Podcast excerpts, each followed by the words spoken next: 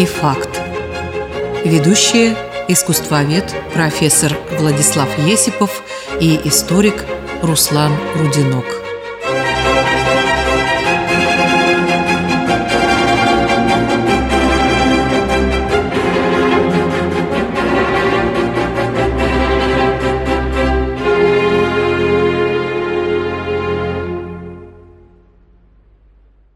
Дорогие радиослушатели, здравствуйте. Возвращается передача «Артефакт». Мы благодарны, что вы нас слушаете. Мы знаем все ваши отзывы. Спасибо вам большое. И у нас в гостях постоянный соведущий, профессор Владислав Витальевич Есипов. Владислав Витальевич, здравствуйте. Здравствуйте, дорогие друзья. Как мы обещали в прошлый раз, в прошлой передаче, мы поговорим о такой теме, ну, достаточно интересной, логически вытекающей из прошлых наших передач. Это искусство и деньги.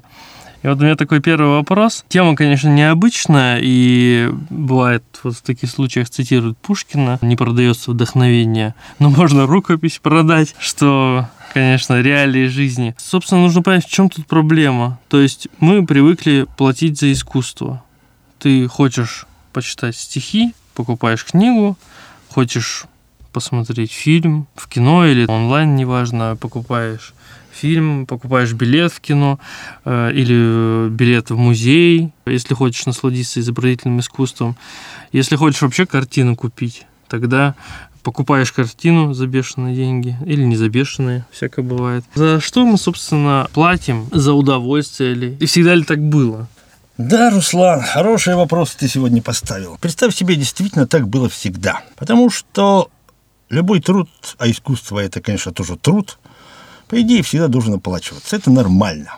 Но когда идет оплата, естественно, стоит вопрос о цене. Вот я раньше читал такую лекцию, потому что мне эта проблема была всегда любопытна и интересна. Она называлась у меня «Цена и ценность». И в ней я ставил один очень важный вопрос, который касался искусства, ну, конечно, изобразительного главным образом.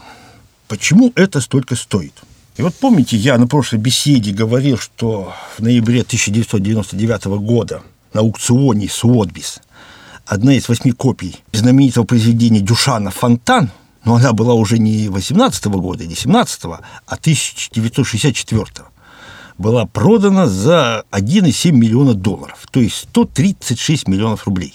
А ведь это, по сути, одна из тысяч копий массового утилитарного предмета, который, если постараться, можно найти на мусорке и сегодня, и причем не в единственном экземпляре. И что в этом проданном писсуаре особенного? Только то, что его держал в руках и объявлял искусством именно Марсель Дюшан, и если любая картина любого художника, даже самого последнего, она уникальна по определению, и это как-то более-менее определяет фактор ее цены, то к Рейди Мейду эта логика не особо подходит. Ну вот представьте себе, дорогие друзья, вы заходите в собственный туалет, смотрите, извините, на унитаз и представляете, что его родной брат – Э, английский и французский, продан за 136 миллионов рублей. А ваш и продать-то нельзя, потому что он бывшего употребления. То есть его место на помойке. Ну, где здесь логика? А, ну, вообще, мы сегодня будем, конечно, говорить о цифрах, потому что цена – это цифры, это деньги. Но я постараюсь вас, дорогие наши друзья, не утомлять цифрами, хотя без них не обойтись. А цена искусства, цена которая выражается в тех же самых цифрах, сегодня очень впечатляющая. И в этом, конечно, загадка. Загадка, вот почему цены на произведения искусства склонны к росту. Поэтому мы сегодня в нашем разговоре будем отвечать на очень важные вопросы. Главный – это такой. Почему это столько стоит? Кто определяет цену? От чего она зависит? Определяет ли цену талант? Или цена – это производство грамотного маркетинга? Всегда ли растет цена на произведение искусства? И отсюда выгодны ли вложения в искусство. Тут хочешь не хочешь, нужно углубляться в политэкономию, в экономику и говорить о том, что такое стоимость вообще, что такое цена, как они образуются, по каким законам. Да, разумеется. Что такое стоимость? Я специально не поленился, заглянул в учебники, прочитал там такую фразу. Стоимость – это общественный труд, затраченный на производство товара и овеществленный в этом товаре. Ну, если перевести на нормальный язык, то это будет звучать так. Сколько сил, средств, времени человек или люди затратили на создание чего-либо. Но картину, скульптуру, фреску, как правило, делает один художник, хотя, конечно, не работает коллектив. И вот хочется невольно от имени Творца спросить, А вот знаете, сколько мне стоило это создать? И вот возникает, конечно, интересный вопрос, как оценить силы, средства, талант, которые вложены в этот труд. Ну и применительно искусству это, конечно, выражается в конкретных примерах. Хотя этих примеров чрезвычайно мало. Вот представьте себе, дорогие друзья, когда нашли и откопали Помпеи, вот этот знаменитый, как бы законсервированный город, угу. извержением Везувия, то обнаружили, что все дома помпейские изнутри покрыты фресками. Но фрески не одинаковы по качеству. Их явно делали художники разного уровня, и логично допустить, что и стоимость у них была разная. Конечно, это теория. И возникает вопрос вообще, зачем нам говорить о рабочем времени, затратах труда? Но это очень важные вопросы, потому что они в конечном итоге определяют цену. Вот, а что же такое цена? Цена. И хотя мы спрашиваем, у нас так принято в нашем языке говорить, а сколько это стоит? Правильнее спросить, какова цена? А цена – это как раз сумма денег, которую устанавливает продавец планируя выручить с продажи товара или услуги, получить доход. То есть тут появляется как бы еще один герой, кроме художника – продавец. Продавцом, конечно, может быть сам творец, а может быть кто-то другой, посредник, который купил вещи у художника, то есть купил его труд, и теперь хочет как бы на этом немножко заработать. И вот когда читаешь политэкономические труды, я, правда, их давно уж не читал, со времен студенчества – ну, сейчас пришлось обновить немножко знания. Я понимаю, что большинство этих теоретических выкладок связано с массовым производством товаров и услуг. Но проблема в том, что к искусству это не имеет никакого отношения.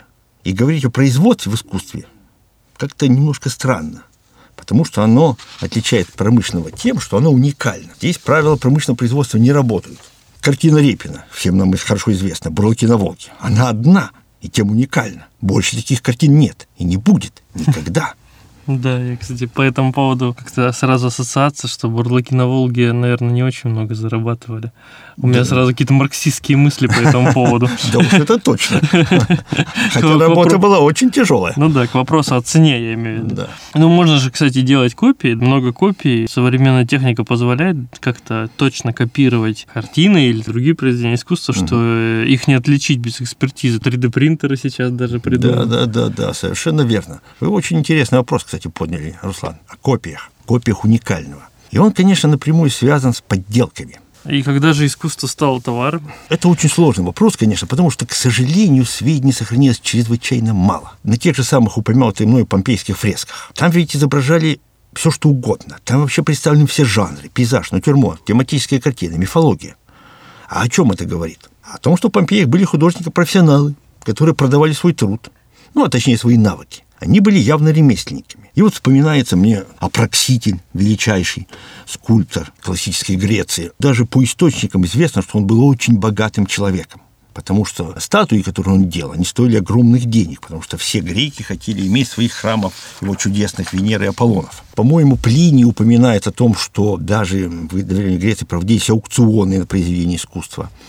Какой-то художник даже выставлял свою картину в окно. На площадях выставлялись какие-то большие композиции. К сожалению, ничего из этого не сохранилось. Все это исчезло. Или вот, например, тоже неплохой пример. Фаюмский портрет. Такие погребальные портреты, которые были в Римском Египте примерно 1-3 веков. Свое название получили по месту крупной находки в Фаюмском оазисе в конце XIX века. Это была такая очень местная погребальная традиция, когда на лицо покойному клали не погребальную маску, а живописное изображение его. Портрет сделан в технике инкаустики. По-моему, такие восковые краски, которые, вообще, на удивление, в том климате сохранились. Это уникальнейшие вот портреты, которые мы получили. И они, конечно, расползлись по многим музеям, но когда их сравниваешь, смотришь, понимаешь, что качество они разного. То есть были какие-то мастера высокого класса, ну, а были такие богомазики, которые так как бы перебивались в этом деле. То есть, получается, платят за какую-то ценность всегда, да? То есть, значит, искусство в какой-то момент стало такой ценностью, за которую стали платить ну, в древние да. времена. Да, конечно. Они осознали, ну, по крайней мере, я не знаю, можно ли тут отличать вот эти вот какие-то художественные произведения от каких-то предметов потребления. Вот что нужно, нужнее человеку? Миска какая-то или какое-то произведение искусства? Или миска, в которой, например, есть какая-то очень интересная роспись, красивая. На утилитарную эту функцию это никак не влияет. Вот, но людям хочется, чтобы было красиво. К сожалению, у нас, конечно, маловато сведений об этом. Ясно, что труд художников, архитекторов, скульпторов, он оплачивался. Но одно следует понимать, что это было ремесло. Ясно, что по-разному это ремесло оплачивали, потому что качество его было, конечно, разное, и поэтому была разная цена. И вот получается, что до нового времени, до 15 века, до Возрождения, художник так и был и оставался ремесленником. Наряду с гончаром, мыловаром, оружейником. Он выполнял заказы, а вот заказчиком для художников чаще выступала, конечно, э, католическая церковь. А вот э, где-то с 15-16 веков ситуация меняется. Во-первых, потому что появился частный заказчик. Классический пример, связанный с именем великого итальянского художника раннего возрождения Джотто, некий очень богатый человек, Энрико Скравиньи, купец, член рыцарского ордена, он строит себе капеллу. И роспись получает как раз Джотто, знаменитому, великому, ну, не великому, тогда был просто знаменитый художник, и предоставит ему полную свободу. Ну и, в принципе, можно представить себе, что художник вдруг из ремесленника как-то незаметно превратился в творца. Вот здесь как бы деньги и искусство начали сливаться.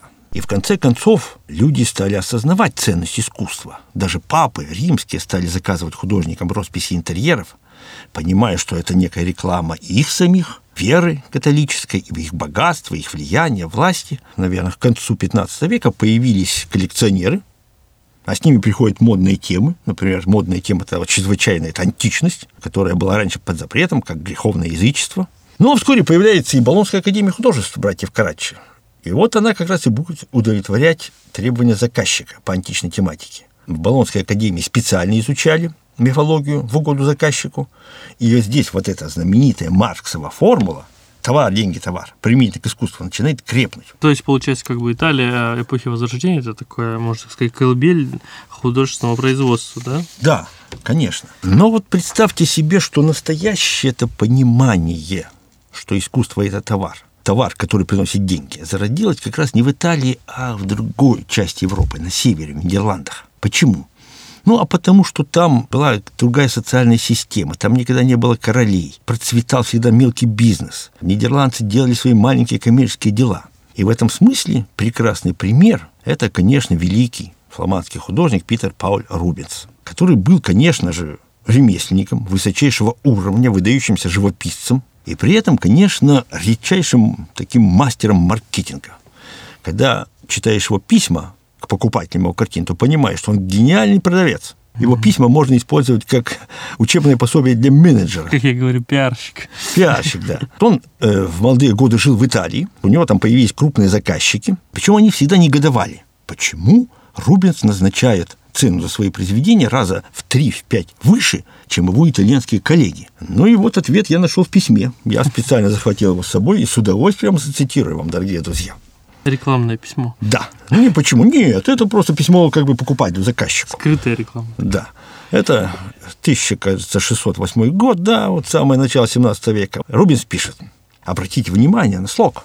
«Светлейший сеньор, да будет известно вашей милости, что моя картина для главного алтаря в Кезанова чрезвычайно удалась и чрезвычайно понравилась священникам, что редко случается. И вообще она понравилась всем, всем, кто ее видел. В ней совершенство колорита, выписанность лист, тканей, сделанных с натуры, по общему мнению, прекрасно удавшийся. Чтобы вы были хорошо осведомлены, я скажу, что композиция картины прекрасна, благодаря большому числу и разнообразию фигур старцев, юношей, дам, богато одетых. Наконец, картина не слишком велика, и она не займет много места. Ну и так далее, и так далее. И вот смотрите, Рубинсу всего 31 год. И вот он еще долго и красочно в этом письме описывает свою картину. А проблема в том, что он заломил большую цену, и заказчик не хочет платить. И в конце концов, в конце письма Рубинс как бы, между прочим, замечает, что за картину уже выстроилась очередь из желающих ее купить. И ничего нет удивительного в том, что заказчик, в конце концов, ее покупает по завышенной цене. Правда, этот факт говорит еще о том, что изменилось отношение, конечно, художника в обществе, его положение. Художник уже высоко оценивает свой труд. А Рубинс в этом смысле весьма преуспел. А труд его, кстати, был немалый. Считается, что до наших дней дошло порядка тысячи его картин, а это очень много, учитывая их большие угу. форматы. Ну и примерно 3000 рисунков, гравюр и прочего. По тем временам нормально прожил, насколько я помню. По возрасту. Прожил долгую, счастливую жизнь, и я всегда привожу его в пример. Кстати сказать, довольно интересный пример, как успешного художника, который угу. прожил свою жизнь в богатстве и славе. Правда. Напоминаю, что он был вообще фламандцем А что такие фламандцы? Вообще, если говорить так простым языком, то они же трудоголики. Представить себе, что фламандец будет лентяйничать или тянуть время, развлекаться, это было невозможно. Они с утра до вечера работали, это было в их ментальности. И вот Рубинс, я так вспоминаю, где-то по письмам его рабочий день. Он встает в 5 часов, начинает писать картину. В это время стоит кто-нибудь его слуга и читает ему какие-то тексты или письма, или что-то еще. Часов в 8 он завтракает. Потом начинает снова работать. В это время он принимает посетителей, не отрываясь от работы. Перейдем немножко как бы в другую область. То есть мы останемся в Нидерландах только чуть-чуть попозже когда э, Нидерланды разделились на две части, на Голландию и Фландрию, и вот именно в Голландии, вот в этой северной части бывших Нидерландов, возникла ситуация, которой нигде больше не было. Там началось настоящее массовое производство картин. Там возник рынок искусства, того, чего не было в истории человечества никогда. А что такое рынок? Рынок требует высокого качества товара – а значит и утонченного мастерства от художников. Художники начинают писать сотни картин, понимая, что они создают товар, ликвидный, который может продаваться. И теперь, кстати сказать, хорошо виден почерк каждого художника, его предпочтения. Например, когда художник пишет натюрморт, а цветы разные, разное время цветения. То есть он их пишет не с натуры, он не может их писать с натуры, а он пишет их по памяти. И так пишет хорошо, что мы не можем отличить вот настолько они реальности, которую он воссоздает, такой временной. И еще одна интересная особенность, которая возникла в Нидерландах, это узкая специализация. У них не было заказов. То есть они работали чисто на рынок. При этом каждый сел на какую-то свою узкую тему. Кто-то писал пейзаж с морем, кто-то пейзаж с деревьями, кто-то пейзаж с коровами. При этом они сами продавали свой товар на рынке. И вот один англичанин, приехав в Голландию в то время, вышел на рынок и видит, что художник сам продает свои картины. Он был страшно поражен. Как это так? Но еще более он поразился, когда он обнаружил, что 10 картин купил крестьянин и погрузил на свою повозку и собирается куда-то везти. Он с дуру подумал, что, боже мой, у них крестьяне украшают свои дома чудесными картинами. Ничего подобного. Оказывается, картины там действительно были настоящим товаром. И крестьянин, продав свою брюкву, желая еще заработать, покупает картины чтобы перепродать их в другом городке. Почему? А потому что там была очень строгая система, такая чисто капиталистическая. Художник мог продавать картины только в своем городе, угу. а в другом не мог. А вот посредник, он мог продавать, делать некую прибавку, чтобы подзаработать. В общем, спекулянты, как в советское да, время говорили. Да, совершенно верно. Вот. Но это было все в Нидерландах. При этом надо понимать, что эти художники, они не жили их трудом живописным они, как правило, держали либо кабачки, либо мельницы. Это был такой своего рода приработок, очень интересный. Ну, я, кстати, вот хотел чуть-чуть добавить по поводу Нидерландов, то, что вот, э, видимо, вот эта вот разница, как вот искусствоведы говорят э, с Фландрией, что там католическое да. вот это вот мышление, оно как бы больше нацелено на роскошь, вот это церковное там, да, убранство, да, да. вот такой классицизм скорее ближе вот к этому. А, видимо, вот в Нидерландах, я так понимаю, сложилась какая-то такая, можно сказать, демократическая, что ли, вот это протестантское мышление, и, видимо, вот этот капитализм тоже, да, вот то, о чем пишут, этика дух капитализма. И я так понимаю, что даже там и сюжеты от этого зависели. Потому что они какие-то были более такие приземленные, спокойные. По-моему, больше любили вот писать дом, э, море, еду, грубо говоря, и так далее. Что-то. Да, совершенно правильно. Она действительно такая приземленная. Голландцы, конечно, боролись много-много лет против Испании, под властью угу. которой они были. И они, конечно, страшно, естественно, когда борешься против внешнего врага, ты начинаешь, конечно, хочешь не хочешь любить свою родину. И они, конечно, вот эту свою родину, северную, такую унылую, нам, да, она показалась очень скучной. Ну, у нас такой, тут тоже не слишком ну, весело. Ну, я имею в виду в плане погоды. А, нет, погода-то... Если бы у них была такая погода, ну что вы, они о ней мечтать не могут, конечно. По солнышку ну, вы имеете в виду? Ну, конечно, ага, конечно. Угу. Вот. И они поэтому и писали свои родные пейзажи. А Рубинс, он писал мифологические сюжеты. Он был сущностью барокко. Это, в принципе, современник голландцев. Но у тех это барокко очень такое, очень-очень-очень условное. Ну, я имею в виду, что просто его покупатели, это были все-таки люди повыше, да, так сказать? Не то слово, конечно. Вот, да. Это был а в Голландии особо. это, я так понимаю, такой средний класс по нашим меркам конечно, мог покупать конечно, картины конечно, небольшие конечно, такие, конечно. да? Которые угу. им нравились, которые им были знакомы. А вот в других странах как было? В других странах было немножко по-иному. Надо сказать, что к этому времени, чуть попозже, уже к XVIII веку, начинает вырываться Франция вперед. И вот в XVIII веке там начинается эпоха салонов. А что такое салоны? Это некие выставки, на которых можно купить картину.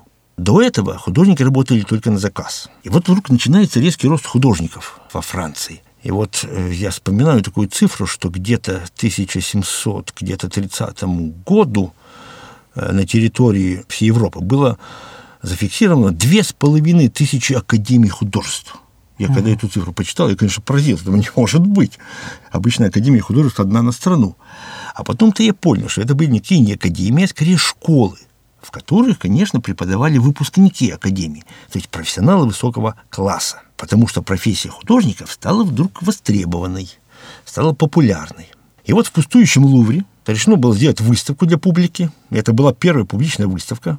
Вход был свободный. Картины стояли без подписей. Были изданы очень дорогие каталоги для богатых людей. Они их покупали, и там были и цены, и названия. Кстати сказать, прошло где-то сто лет, и в 1824 году, я вспоминаю, где-то на этой выставке в салоне было уже две с половиной тысячи картин. Mm. То есть это очень много. Ну, а в XIX веке, в середине где-то, ну да, ближе уже к последней трети, конечно, появились импрессионисты. И они все это остановили. Они, как считается, сами того не подозревая, перестали работать на публику. И это была какая-то революция в искусстве. Они как бы завершили некий этап развития искусства угу. и одновременно начали новый.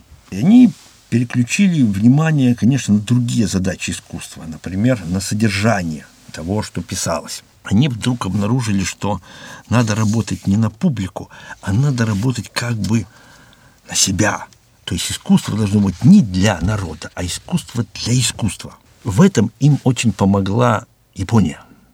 Вот они, когда увидели японские гравюры, они вдруг поняли, что японские это художники работали как бы для себя, для самого искусства. Они не очень на заказчика рассчитывали. Поэтому, когда импрессионисты стали демонстрировать свои картины, очень необычные и очень нетрадиционные, публика ведь их не приняла. Но это не было трагедией потому что они как бы работали для себя, а не для публики. В конце концов-то их стали покупать, тем более сейчас. Да, совершенно верно. Там исторически пришло довольно интересно. Они организовали 8 выставок, все выставки поначалу были очень скандальные, потом к ним поспокойнее, поспокойнее. А на восьмой выставке они вдруг обнаружили, что они уже устарели. Потому что на этой выставке были уже другие люди. Гоген, Ван Гог, Сера. То есть люди с совершенно другими программами, отрицающими импрессионизм. Но к тому времени импрессионистов уже поняли, признали и начали их покупать. Ну а потом, чуть позже, подтянулись и американцы из-за океана. Люди богатые, с большими деньгами, страстно желающие соответствовать уровню своего богатства, а соответствие они в том числе видели, ну и в каких-то аристократических, как бы сказать, замашках, что ли, статус. собирательстве картин. Статус, да. Да, статус. Но оказалось, что все классика, старые мастера практически уже разобраны по галереям, по музеям, по частным собраниям. И они, конечно, им что им оставалось? Им оставалось покупать то, что вот современное. Это был импрессионизм и постимпрессионизм. Они, конечно, очень стимулировали рынок искусства. И вот я сейчас вспоминаю, думаю, вот Пикассо, Пикассо. Он очень быстро приобрел известность. Но благодаря кому? А благодаря Лео и Гертруде Стайнам – угу. вот, которые приплыли из океана и стали продвигать этого художника. Я очень-очень люблю импрессионистов, это я так просто от себя. Угу. Но в связи с э, ценами и вообще в связи с вот этим моментом покупки, мне вспоминается по этому поводу книга есть у Пелевина Generation P и фильм есть по ней. Так вот, там есть такой эпизод, когда олигархи, ну, какая-то такая тусовка полубогемная, полуолигархическая, они приходят на выставку, где нет вообще ничего пустой зал. Угу. Вот, и они ходят, и по залу только таблички где есть название и цена. Главный герой, там начальник его был, он его спрашивает, а что это, собственно, происходит, это что такое? Вот, а он говорит, это вот такое новое течение. Ты, мол, посмотришь картину раз, два, три, неинтересно уже. А это вот э, такой, как они называли, это какой-то художественный монетаризм, то есть, что картина выражается только в своей цене, как бы, и всем уже интересно только ее цена, и как эта цена меняется. И вот такая у них была своеобразная выставка. Ну, это как бы Пелевин так иронизирует в некотором да. роде. Но вот, тем не менее, угу. интересный вопрос ты затронул, Руслан. вот цена картины, то, с чего, собственно говоря, я начал. Угу. Насколько влияет цена вообще на восприятие картины? Я еще к этому вернусь. Да, мы вернемся. В чем суть этой новой стадии была? том, После импрессионизма. искусство стало совершенно другим. К нему уже нельзя приложить художественные критерии старых мастеров. И вот есть очень интересный пример. Я вам сейчас назову художника, в свое время чрезвычайно знаменитого – ну, просто классика живописи академической, конечно, француза Леона Жерома. По-моему, он даже был бароном, если мне память не изменяет. И вот он писал картины, абсолютно академические, высочайшего уровня академического. Говоря простым языком, не могу их показать. Они, ну, как фотографии. Вот, изображал он, конечно, мифологические сцены, как и положено было академистам. Картины пользовались колоссальной популярностью, их покупали за огромные деньги, причем коронованные особы и так далее. А сейчас его вообще никто не помнит. Вообще он из истории искусства как будто выпал. А зато Пикассо знают все. Но если поставить рядом какую-нибудь картину, хотя бы даже раннего кубистического периода Пикассо, и картину Леона Жерома, ну, картина Пикассо показывается просто уродливой, странной, некрасивой. Кстати сказать, и до сих пор многим кажется. Но главное тут интересный момент. Я тут включаю некий фактор важный. Время. Дело в том, что Леон Жером в своей технике академической делал картину очень долго. Но просто техника требует скрупулезности, последовательности и так далее, и так далее. Неделями, месяцами. А Пикассо-то работал в технике, как называли да, художника Алла Прима, то есть быстрой техники. Вот, когда, например, ну, картину можно буквально за пару только часов написать. Все. Тем не менее, эти картины стали покупать. В основном, кстати поначалу вот эти новоариши американские, хотя потом и не только они. А кто вообще вот сейчас определяет э, вот эту цену произведения и тогда тоже? То есть есть невидимая рука рынка, как говорят, да, угу. такие либеральные экономисты, есть сами создатели, да, художники, есть галереи, то есть какие-то специалисты работают, искусствоведы и так далее. Есть аукционы тоже, отдельное явление. Вопрос интересный, конечно, и очень чрезвычайно важный. Он касается современного искусства, современных живых художников. И это тоже меня интересует, потому что я с ними общаюсь, и я понимаю, что они тоже должны продавать результат своего труда, чтобы на эти результаты жить. А у них это не очень и получается. Вот в чем проблема. Но есть Ника Сафронов, который рисует поп-звезд, это у него неплохо получается. Неплохо получается, и зарабатывает он, я думаю, очень, очень даже неплохо. Ну, по крайней мере, вот знаменитая была такая немножко скандальная ситуация, когда он привез какую-то картину, по-моему, кстати, портрет Путина, и продал ее здесь угу. по-моему, и купила ее администрация наша, угу. Иркутской области или городская, уж не помню кто. Угу. Ну и за довольно круглую сумму, не помню, к сожалению, какую, но солидную сумму. Я тут должен кое-что напомнить, некое очень важное событие. Цены на произведения художников как-то поначалу всегда были адекватны. Вот приходишь там к какому-то художнику, например, к Пикассо, в каком-нибудь 1907 году, а он уже тогда был вообще довольно в стесненных обстоятельствах финансовых, да, и даже бедствовал, топил печку своими картинами. Ну и предлагаешь за его произведение какую-нибудь мизерную сумму, и он с удовольствием продает его, чтобы хотя бы погреться и поесть. Если бы он знал, за сколько сейчас будут продаваться эти его картины, я думаю, что он вряд ли бы в это поверил. Да, это Ван Гог-то тем более расстроился бы, вот, мягко конечно, говоря. да. Ну, по крайней мере, и насколько вот я так представляю, динамика роста картин была довольно плавной. Они, конечно, были скачки, там, например, те же самые импрессионисты, поначалу их вообще никто покупать не хотел. Ну, а где-то уже к концу XIX века уже цены на них прыгнули. Ну, и в начале XX века импрессионисты, кто дожил, они были, в принципе, не бедными людьми. Картины их ценились, были очень востребованы. Uh-huh. И они их продавали, естественно, довольно дорого. Но все это длилось, представьте себе, довольно долго до где-то последней трети 20 века, не такое уж давнее расстояние. И вот мне вспоминается аукцион где-то конца 70-х годов. И вот на этом аукционе выставили одну из, по-моему, пяти или шести картин Ван Гога серии «Подсолнухов». Эту картину купил какой-то японский банкир. Причем купил за сумму, вот я вам сейчас ее назову, это 40 миллионов долларов. Конец 70-х годов. 40 миллионов долларов. Но это не современные 40 миллионов долларов. Это надо пересчитывать, чтобы понять, сколько. Это гораздо больше угу. по современным ценам. И при этом он еще 20 миллионов в качестве такого широкого жеста благотворительности заплатил музею Ван Гога за экспертизу, чтобы не подтвердили подлинность картины. Причем он в искусстве не разбирался, не был фанатом Ван Гога. Он просто сделал некое вложение. А вот уже в 90-м году японский один промышленник, Рёси, купил портрет доктора Гаше где-то уже за 80 миллионов долларов. Ну, что по теперешним ценам где-то 150 миллионов, с учетом инфляции. Угу. Сайт у него фамилия. Да. Угу. И вот, конечно, это возвращаемся к вашему вопросу. Почему это столько стоит? Кто определяет цену?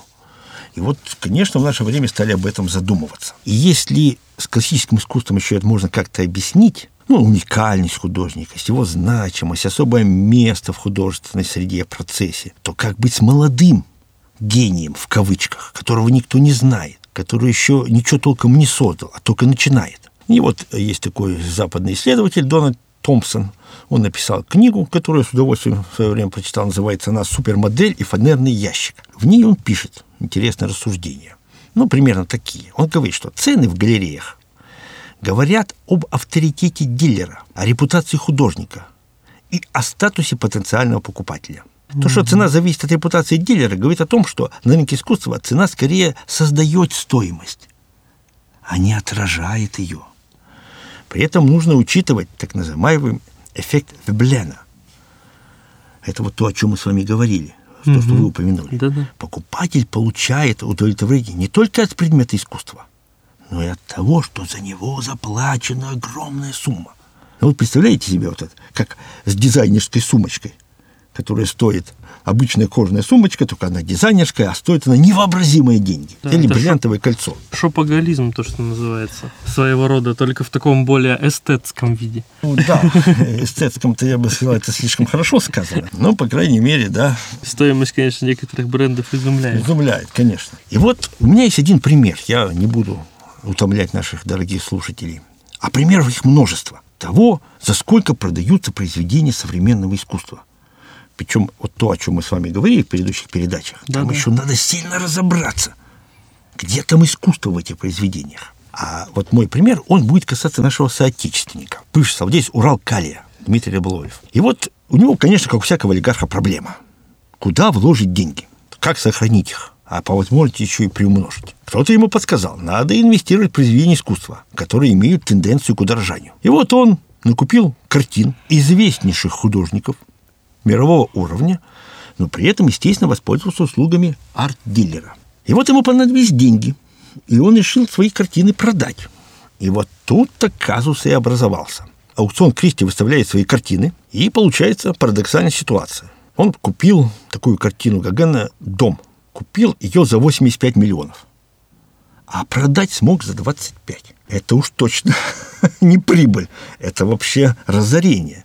Или, например, картину Магрита «Область», «Анхейм» купил за 43 миллиона, а продал за 12. То есть почти в 4 раза больше. А статую великого французского скульптора Агюста Родена «Поцелуй» он купил за 10 миллионов, а продать вообще не смог.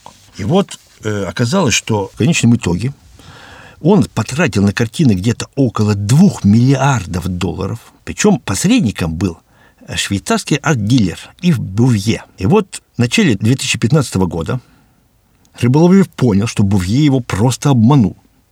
Он продал ему картины по очень завышенным ценам. И он обратился в полицию, заявив, что переплатил за картины около миллиарда долларов, потому что арт-дилер вводил в заблуждение. Бувье были предъявлены обвинения в мошенничестве, в соучастии в отмывании денег. Но, однако, дело, насколько я понял, особо ничем не кончилось. Пувье отпустили под залог. И вот, казалось бы, наш олигарх пал жертвой таких арт-мошенников, потерял огромную сумму. Но вот еще один пример как раз из этой же области. Мы о нем уже говорили, кстати. Да, мы о нем говорили. На арт-рынке появилась такая картина. Называлась она «Спаситель мира». Как считается, как считают, принадлежит кисти Леонардо да Винчи. По крайней мере, приписывается Леонардо да Винчи великому итальянскому художнику. 1999 году ее продали за 300 тысяч долларов. А в 2013 году, спустя 23 года, Рыболовлев приобретает ее за 127 миллионов.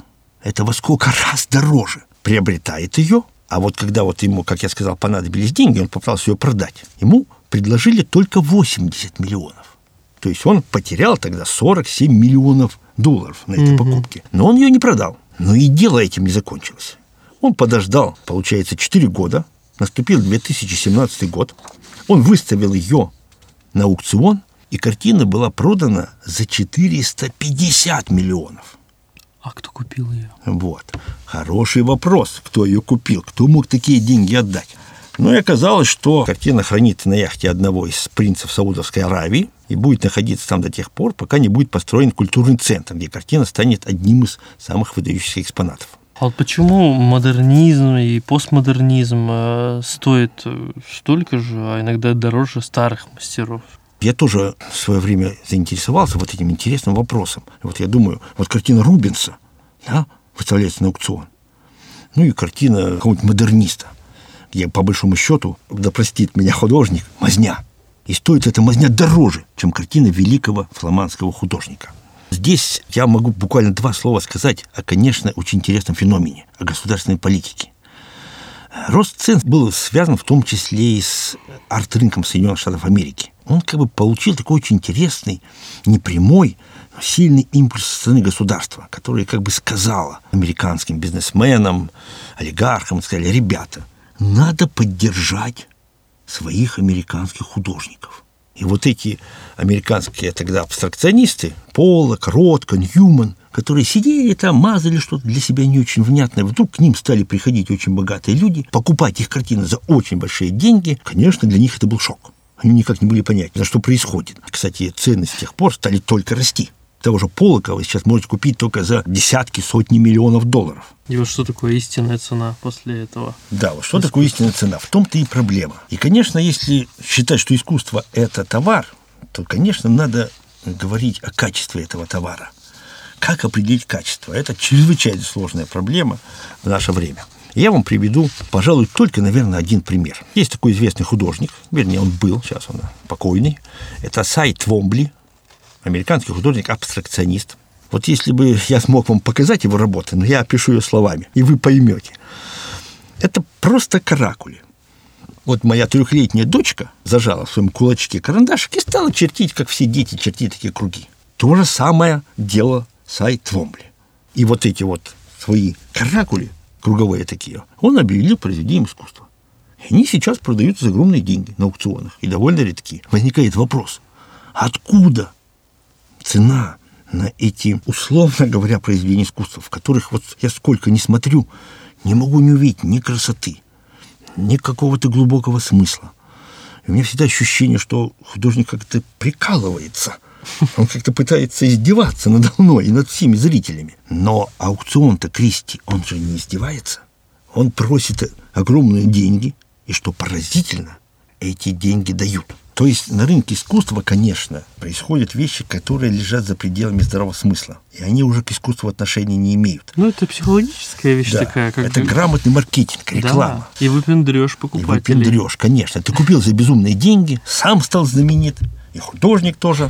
То есть современный рынок э, стал активно творить мифы искусства. Помните, Руслан, мы в первой передаче говорили о великих мифах искусства. И вот буквально два слова в завершении нашей программы о мифах о галереях и галеристах, потому что на Западе вот этот рынок, он сконцентрирован в галереях знаменитых. Например, галерея Саачи в Лондоне, самая, наверное, знаменитая в Европе. И вот первый миф, что искусство – это хорошее вложение денег, стоимость которого растет из года в год. Такой вид финансовых активов. Вот рассказанный мной пример рыболовлева как раз полностью опровергает это. Он купил, а в четыре раза дешевле продал потому что, конечно, его обманули. Второй миф, что искусство следует покупать поэтому, потому что оно растет в цене. Третий миф, что галереи имеют высокие доходы. И это не совсем так. Они стараются всегда показать, что у них высокие доходы. Но я вот прочитал этого галериста одного, который откровенно сказал и понял, что галереи в очень тяжелом положении. Угу. Им хочется показать ну, да, успешность. Набивают себе цену. Да, они если пытаются набивать цену, привлекают СМИ, платят искусствоведам, но их реальный, конечно, денежный оборот совсем другой. Действительно, очень трудно убедить людей, что некий объект, который создан при помощи краски, который стоит 100 долларов, который размещен на холсте, который стоит 500 долларов, а продается все это за миллион. Может быть, действительно, конечно, это произведение стоит миллион но только в умах тех, кто в это верит. И тогда, когда он в это верит. Наверное, нам пора подводить итог, Руслан. А итог вот мне хотелось бы сказать так. Вот если бы меня спросили, ну почему столько денег платят за очень странные вещи? Я бы ответил вам такой философской фразой. В мире существует только то, чему мы придаем смысл. Придаем мы смысл каракулям на холсте. Вот он и есть. Реализуем его с помощью денег. Вот он и есть. Другой человек придет и скажет, господи, да я и даром не возьму эти каракули. И он тоже, думаю, что будет совершенно прав. И вот я все время возвращаюсь к этому удивительному феномену вот этого спасителя мира, который стоит в рублях 33 миллиарда. Представляете, цифра 33 миллиарда рублей за кусок холста размером 65 на 45 сантиметров, на котором нанесено, в принципе, вполне обычное изображение, которое не хуже и не лучше других того же времени, стоящих гораздо меньше. Ну, правда, оно сделано великим Леонардо, и заметьте, это еще приписывается, это еще не доказано, потому mm-hmm. что половина искусствоведов говорят, да, ребята, ну не надо обольщаться, это никакой не Леонардо. И вот я думаю о том, сколько вообще больниц можно было построить на эти деньги, сколько людей спасти, скольким людям облегчить жизнь. Но вот какой-то человек посчитал, что пусть этот эквивалент социальных ценностей, вот этих денег, поменяю его на кусок холста размером 65 на 45, будет он висеть у меня в резиденции – и вот мне кажется, Руслан, что-то в этом глубоко неправильное, несправедливое. Особенно, что это спаситель мира, какая-то да. ирония, да, даже да, в этом даже какая-то, вот правильно вы заметили, какая-то странная ирония, да? Это ощущение, что люди затеяли какую-то странную игру, играют в нее, игнорируя здравый смысл, гуманистической ценности. И при этом самое удивительное, что обогащаются не сами художники, в частности Леонардо, который уже 500 лет назад помер, а как раз люди, которые ничего не делают, посредники, альдиры и так далее. И вот я, кстати сказать, хочу предложить следующую тему посвятить именно великим художникам и разобрать этот вопрос. О великих художниках, кто они такие, почему они велики и великие ли они. Это правильно. Спасибо большое. Спасибо вам, дорогие друзья. Мы вас ждем.